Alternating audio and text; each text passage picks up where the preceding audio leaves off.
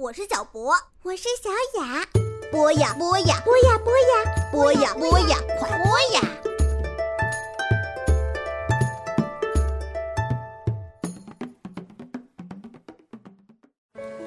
大朋友们、小朋友们，大家晚上好！啊，有的可能是早上正在听。我们接着来和小朋友们聊一聊这座伟大的阿布辛贝勒神庙。每次读这个名字，我都读着特别的好听。大家听一听阿布辛贝勒神庙。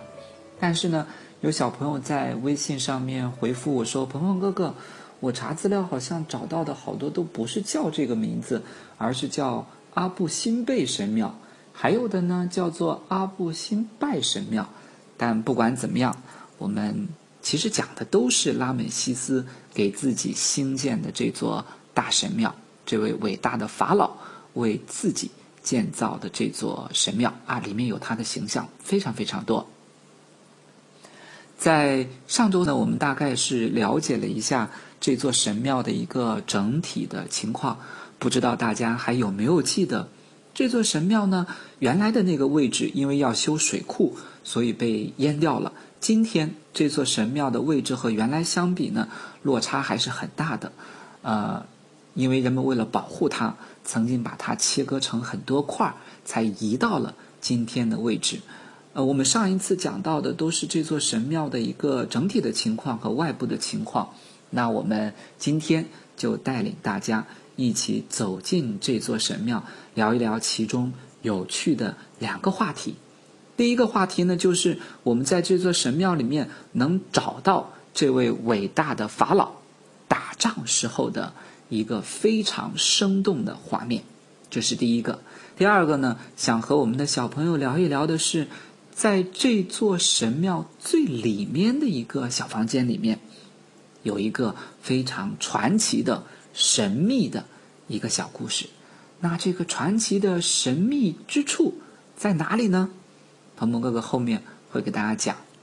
呃，我印象很深，我们那时候去阿布辛贝勒神庙的时候呢。呃，游客并不多，除了呃一对来自欧洲的呃夫妻之外，老人了，呃，好像没有别人了，就我们几个来自于中国的朋友去这里参观，所以感觉很舒服。但是也有让我们害怕的地方，在大门门口的位置呢，有一个穿着传统的阿拉伯服装的老人，手里拿着一把金灿灿的东西，那个东西呢？是铜或者是别的材料做的，我已经不太记得了。但是金光闪闪的，非常漂亮。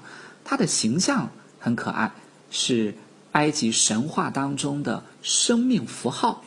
有兴趣的小朋友可以去找一找。我们在埃及很多壁画当中，在它的浮雕当中，在很多雕塑作品当中，都能见到神或者法老，他的手里面会握着这个符号。它的名字叫做。安可，鹏鹏哥哥的这个发音好像也不是特别准确。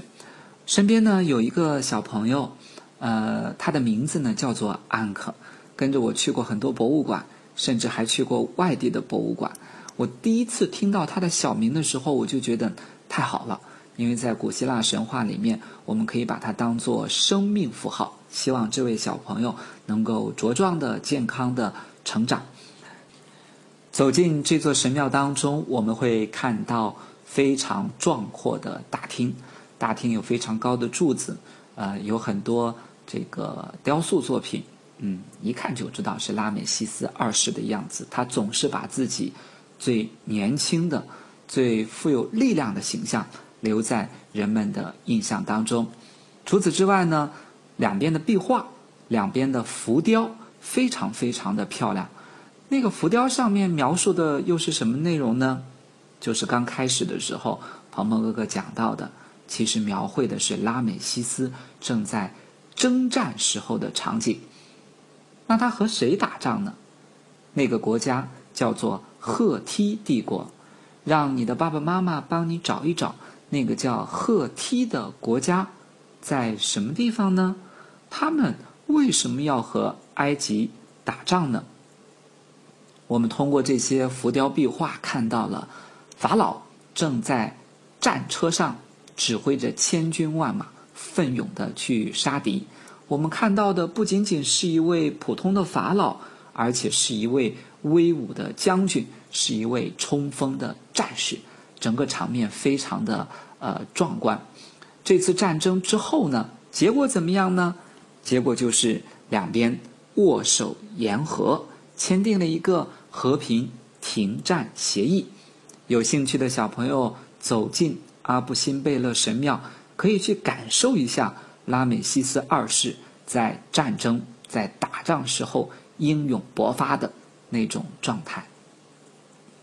其实，这是我们讲到的第一个和打仗有关系的话题。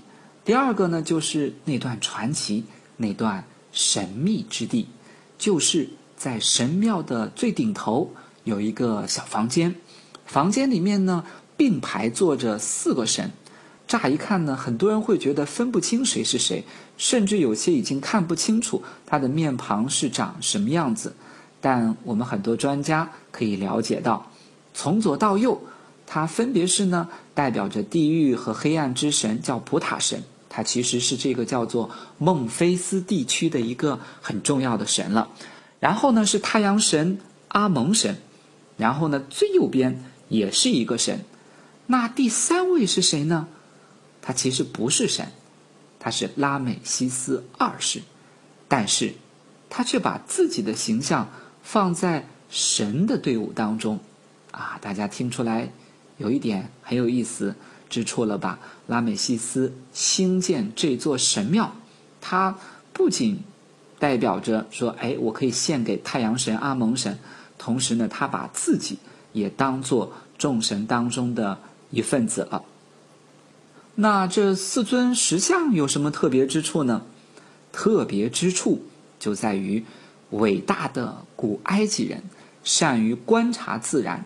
认识自然的古埃及人居然能够做出这样一个令世人惊叹的小细节，就是每年的二月二十一号，每年的十月二十一号，这两天太阳的光芒会在早上五点多六点的时候直射进入三米宽、有六十多米深的这座神庙。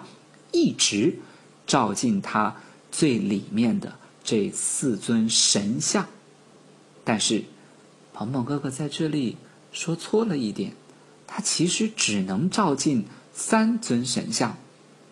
大家猜一猜，它不会照到哪个神的身上呢？